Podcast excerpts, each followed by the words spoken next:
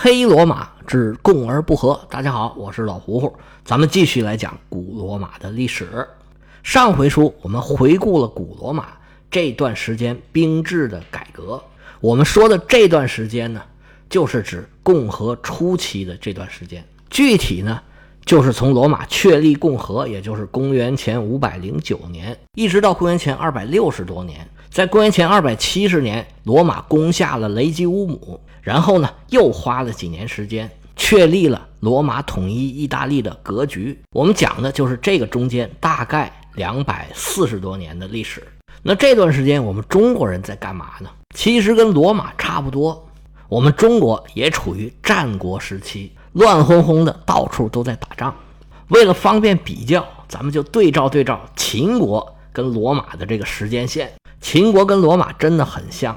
无论是这种比较刻板、比较严谨的性格，还是他们能征惯战的这种特点，还有处于相对独立的这个地理单位，易守难攻，这都是他们日后能够有大作为的一个基础。而且，罗马跟秦国这个发达的时间其实是差不多的。罗马和秦国建国的时间都不是那种特别严谨的时间，秦国大概是公元前七百七十年。罗马大概是公元前七百五十三年，一共就差十几年。而这之后呢，罗马和秦国都有一段发展的高峰期。罗马就是咱们以前讲的这个王政时期，秦国呢就是秦穆公的时期。毕竟属于这个春秋五霸嘛。但是后来呢，相对于那个高峰期，都经历了一个低谷。罗马就是在共和初期的那段时间，而秦国也差不多。在公元前五百零九年，罗马建立共和的这段时间，秦国是秦哀公在位。但是这个时候呢，他在中国并不算是一个主角。当时的主旋律是吴楚争霸，然后呢是吴越争霸。秦国虽然还是一个大国，但是存在感并不强。而罗马的最低谷就是公元前三百九十年被高卢人给攻占了。这一年呢，有一个人就出生了，这个人就是商鞅。那这段时间呢，罗马跟秦国一样，大力改革，救亡图存呐，然后就开始越来越强了。罗马在统一意大利半岛的这段时间，也是秦国拼命扩张的一段时间。罗马攻克他们在意大利半岛上最后一个大钉子——雷吉乌姆，是在公元前二百七十年。而在这十年之后，也就是公元前二百六十年，秦国和赵国发生了长平之战，秦国由此奠定了自己的军事优势。而这个时候，罗马也跟秦国差不多，他们的罗马军团这个时候已经可以说是整个地中海世界最强的军事力量。其实，罗马和秦国的相似还不止这些。不过呢，现在时间线就推到这儿了，咱们就先讲这些。说这个呢，就是要把中国跟西方的时间线给您给对一下，让您把看问题的角度给换一下，更有助于我们这些内容的理解。接下来咱们再说一说罗马的经济。咱们以前讲过，罗马是一个农业国，所有拉丁人甚至整个意大利，它最基础的经济就是农业。但同时呢，罗马又是一个在台伯河河口因为商贸的原因兴起的一个商贸城市。但是商贸的发展掩盖不了罗马人作为拉丁农民的这个底色。罗马的问题就出在土地上，而解决问题呢，就是夺得更多的土地。罗马的农民站起来，用刀剑夺得土地，跟希腊人和腓尼基人不一样。他们只要一个小小的港口，能够经营做生意挣大钱，这就可以了。罗马人不行，罗马人需要土地，多多的土地。在公元前四世纪。随着罗马连战连捷，获得的土地越来越多，罗马的人口增长也很快。这又反过来让罗马有更多的兵源，那打仗就更厉害了。而随着罗马土地是越占越多，罗马人的大农庄就在这个时期逐渐兴起了。其实罗马早就有大农庄，但是呢，以前那些大农庄啊，它的经营方式还是小农庄的经营方式。只是凑起来凑了很多很多小农庄，就属于一个人，他只是拥有了很多土地、很多农庄，相当于是简单的叠加。到了这个时期就不一样了，地块加大了，产量增加了，生产方式呢更加集约化了，也就是说呀，出现了不同类型的农庄，而不是说一个农庄里面我又种小麦，又种葡萄，又种橄榄，而是适合种橄榄的咱种橄榄，适合种葡萄的咱就种葡萄，适合种小麦的就种小麦。这农庄呢就更加的商业化，而更重要的一个原因就是这一期的罗马农业啊，有很多的奴隶加入了其中。咱都知道，古罗马是奴隶制，而随着罗马战争的不断的胜利，那奴隶就越来越多了。这个大农庄的经营方式和奴隶的存在啊，是相辅相成的。在大航海时代之后。欧洲人跑到美洲人去搞了很多的殖民地，在美洲的大农庄使用奴隶，应该就是罗马它使用奴隶的方式。农庄使用奴隶当然是成本更低，它这产品更有竞争力了。但是它产生的问题也就跟着来了。什么问题呢？第一个就是排挤那些规模小的农庄。这个我们都知道啊，规模越大，成本越低嘛。那大农庄肯定有更多的奴隶，它成本就更低。小农庄呢就没办法跟他竞争，那就纷纷破产。破产的这些小农啊，要当佃农，但是这大农庄的主人呢，他宁可用奴隶，他不愿意用佃农。那佃农肯定比奴隶要成本高啊。所以罗马呢，它这个两极分化的问题非常的严重。我们在下一步讲的主要的矛盾就是这个矛盾。那为了解决这个问题，罗马呢，在公元前三百六十七年制定了一个法律。它规定这个地主啊，使用奴隶的一个比例，你不能都用奴隶，你得增加点就业机会，你得雇点这个自由人。能出台这个法律，说明啊，这社会上这个问题已经出现了。不过因为这个阶段呢，罗马的人口还不算太多，而且一直在打仗，时不时呢就有新的土地可以用来分配。在这个阶段呢，这个矛盾还没有怎么激化。还处于一个可控的范围之内，那矛盾不突出，又有很多新的土地。罗马在这个阶段，这个农业发展的非常的快，出现了很多经营非常好的大庄园。在皮洛士战争期间啊，皮洛士看见罗马人的这些大庄园啊，他就非常受到触动，他就一路行军，一路看见都是罗马人的这些大庄园，他就感慨啊，罗马人有这么好的庄园，跟这么繁荣的国家打仗啊。是很难打得赢的。在这个阶段呢，罗马的农业技术到底有什么进步？这个倒是没有什么记载，可能有些许的进步吧，但是不明显。可能也是因为那个时候呢，土地还不是很稀缺，农业技术进步的这个动力就不是很大。而这个阶段呢，意大利的国内贸易的记载基本上是一片空白，唯一能够提供一点参考的就是罗马的古钱。我们在上一部就是《黑罗马之朦胧远古》讲到商业贸易的时候，还特别提过，罗马在那个阶段呢，还处于以货易货的阶段，还没有使用金属货币。金属货币的使用呢，是在这个时期才开始的。说到以货易货，你有没有想过一个问题？就是说，如果我想要换的这个货它没有怎么办？或者说那个数不对怎么办？我们以前在学政治经济学的时候，经常在讲。说多少个羊换多少个斧子？那我要是有很多羊，你没有斧子可怎么办呢？我要换不出去，我这羊赶过来，我还得赶回去吗？在集市上，需求的东西那么千奇百怪，有要衣服的，有要鞋的，有要帽子的，有要吃的，有要工具的，怎么那么巧？这些东西刚好都能换出去吗？那要换不出去，可怎么办呢？其实根据历史学家的研究。那个时候的贸易呢，主要采取两个方法。第一个是记账，比如说吧，咱们还用羊来换斧子。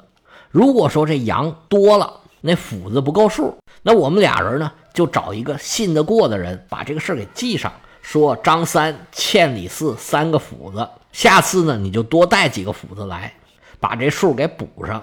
您可别小看这个记账啊，这个记账啊，搁以前是一个很重要的手艺。能把数算清楚，在普遍都是文盲的情况下，那是一个相当稀缺的技能。而且呢，语文、数学都是从记账里面发展出来的。因为你要把事儿记清楚，你一方面要把它给写清楚，另一方面呢，要把它给算清楚。而且做买卖可不是像我们说的那么简单，哪能只是三个斧子？它需要分门别类，要区别各种各样的情况，它能在没有货币的情况下维持这么长的时间，说明这个呀其实是够用的。没有货币其实也行，不过光靠记账可不行，还需要有另外一件事，那就是信用。你光记账，下次你不来了怎么办呢？那就需要相互的信任。这个信任呢，除了这种长期的默契、互利共赢，肯定当时发展了很多信用的工具。你比如说抵押，比如说利息，甚至那时候是完全有可能有对冲风险的机构的。要不然，这种以百年为单位计算的这种的贸易，它是怎么进行的呢？对吧？那后来为什么要开始使用金属货币呢？这个说法呢就很多了。有一种提法，我觉得很新鲜，我很受启发。那就是说呢，金属货币只有强权和战争才用得上，因为你一般老百姓啊，在平常生活里面是用不上金属货币的，是用不着这些所谓的钱的。像中国所谓的小农经济，他拿这个钱除了藏起来没什么用，但是国家就有用。在战争里面，国家需要组织大量的人。那你给这些士兵什么报酬呢？你不能给他一个账本啊，那怎么办呢？就只能给他金钱，他拿着这个东西回去可以买房子、置地、娶媳妇儿。而国家呢，如果战争获胜了，你抢粮食能抢多少呢？于是就发展出了一种一般等价物，那就是金属、金银、铜也可以凑合。这些东西慢慢的就成了最值钱的东西。随着战争的增多，越来越多的人。接受了金属货币，逐渐就形成了后面大家都使用金属货币的这种情况了。这扯远了，咱再说回来。罗马人最开始是使用铜币的，最开始呢都不是铜币，就是大铜块儿。后来呢就逐渐出现了银币，银币呢是受希腊人的影响。银币和铜币的汇率很早就有了，就是二百五十比一。现在可能是因为铜的用处非常的多。尤其是所有的电器都特别需要用铜，现在的银铜比比那个时候要小很多，现在大概是一比一百吧。现在的银价大概是四千多块钱一公斤，那铜呢，也就是大概四十块钱左右吧。铜作为一种很重要的工业原料，随着经济周期波动，它这个行情变化是很大的。那时候呢，可能也会有一定的变化，但是肯定没有像现在变化的这么大这么快。罗马人在意大利应该是首先使用铸币的，他们应该是跟希腊人学的，因为希腊早就有这个银币、铜币，甚至金币。罗马人一看，哎呀，这个好啊，一般人做不出来，我还可以垄断，而且呢，这个重量、成色我都可以控制，这多好啊！罗马开了风气之先，那铸币就逐渐在意大利半岛上推广开了。根据现在的考古发现呢，意大利半岛上。根据他们铸币的特点，意大利半岛大概分成三个区域：一个是罗马以北埃特鲁里亚人生活的地区，一个是以罗马为代表的拉丁姆地区，还有一个就是东海岸。历史学家推测呢，这三个区域基本上就是当时的意大利国内贸易的分区，因为他们区域的贸易比较多，那么就形成了比较固定的贸易的范围。而在南部和沿海地区，就和希腊人有非常密切的联系，因为他们自己本身也是希腊人。而这个时候呢，海外贸易也非常的繁荣，但是罗马在里头不占主要地位。希腊人和迦太基人与西西里岛、埃特鲁里亚地区，还有塔兰托以及大希腊地区，而罗马呢，因为在海上的实力不强，又要在意大利半岛上跟各个城邦打仗，他在外贸上面。就只能占很次要的地位，航行的范围也受到很大的限制。后来罗马武力强大了之后，海外贸易才逐渐上去了。不过这都已经是后话了。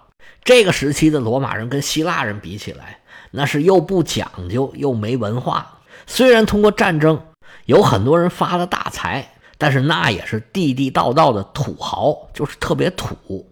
吃的、用的、穿的、戴的，就特别的不讲究。别的不说，咱们单说一件事儿，就是直到公元前三百年，意大利才有第一个理发师。你可以想象，当时意大利人过的是什么日子。在这个时期，意大利的墓葬里头往往有很多陪葬的东西。那个时候，意大利的有钱人他很有钱，虽然陪葬的东西很多，但是都不怎么精美，往往把这物件做得很大，但是无论从审美上，从做工上，比希腊人做那东西都差得很远。不过罗马人的陪葬品却很少，因为罗马法律是明文规定禁止厚葬，陪葬的东西跟规格都是有很严格规定的。所以呢，现在啊，考古发掘罗马人的墓葬都没什么东西，反而是埃特鲁里亚人的墓葬陪葬的东西很多，更能反映当时的生活。罗马这个阶段呢，手工业也逐渐有所发展了，但是问题是呢。罗马始终也没有发展出来一个城市的中产阶级，没有发展出来一个独立的工商业的团体。这个在共和早期我们曾经讲过了，就是因为大地产不断的扩张，罗马的两极分化的趋势非常的严重，所以才闹得当时平民和贵族矛盾非常深。而到了后来呢，平民和贵族的矛盾是通过给平民分配土地这么来解决的。分完地，这些人就走了。罗马还是原来那个两极分化的罗马，而罗马从事手工业的，一般都是士免奴，就是原来是奴隶，后来被主人给放了，获得了自由，但是他还没有公民权，还很大程度上需要原来的主人来帮他。那这些奴隶往往都是有一技之长的，要不然呢，就只能做那种特别苦的奴隶，而且呢，没有希望被放出来。这些有文化、有手艺的奴隶啊，他们就形成了罗马的手工业和商业阶层，因为他们没有地嘛，那主人呢，往往给他们出资，让他们呢在罗马开个小买卖，不但给他们资助，而且呢还要分里面的利润。而且有些达官贵人他不方便自己去做生意，就让自己家里面放出去的奴隶去做生意，或者呢就叫白手套。表面上看做生意的是这个世免奴，其实呢背后都是这个达官贵人在上下其手。罗马实际上在这段时间里面已经发展成了一个商业和手工业的中心。意大利很多的手工业制品都是罗马做的，但是这部分利润又进了罗马这些权贵的钱包里面，更加剧了罗马的贫富分化。这么一来呢，罗马的权贵就身兼大地主。大资本家、大商人，甚至是大银行家。不过这个时候的罗马贵族已经不再都是原来的老贵族了。原来的平民大族，现在有很多已经就是贵族本身了。那个时候新进元老院的所谓的骑士阶层，和最早罗马的贵族有点已经分不清楚了。虽然罗马贫富分化的很厉害。他也没有发展出来一个富裕的中产阶层，也没有城市特有的这种资产阶级，单单靠商业和手工业发展起来这种富豪。但是这段时间的罗马就越来越像一个大城市了，其中有一个标志就是罗马的奴隶越来越多了。这种奴隶啊，跟那种干体力活的特别苦的那种奴隶还不太一样，他往往是有文化的，能识文断字的。有一技之长的这种奴隶，而他们呢，又往往是最有机会被主人给释放，让他们在罗马从事商业和手工业。但是奴隶和士免奴越来越多呀，给罗马增添了很多的隐患。在公元前三百五十七年，罗马通过法令，你要是士免奴隶，我要课以重税。而到了公元前。三百零四年，罗马又开始对这些世免奴在政治权利上进行很严格的限制。但是这时候，由于大势所趋，这个趋势啊有点控制不住了。这奴隶多仅仅是大城市的一个标志，那罗马还在哪些方面更像大城市了呢？咱们下回啊接着说。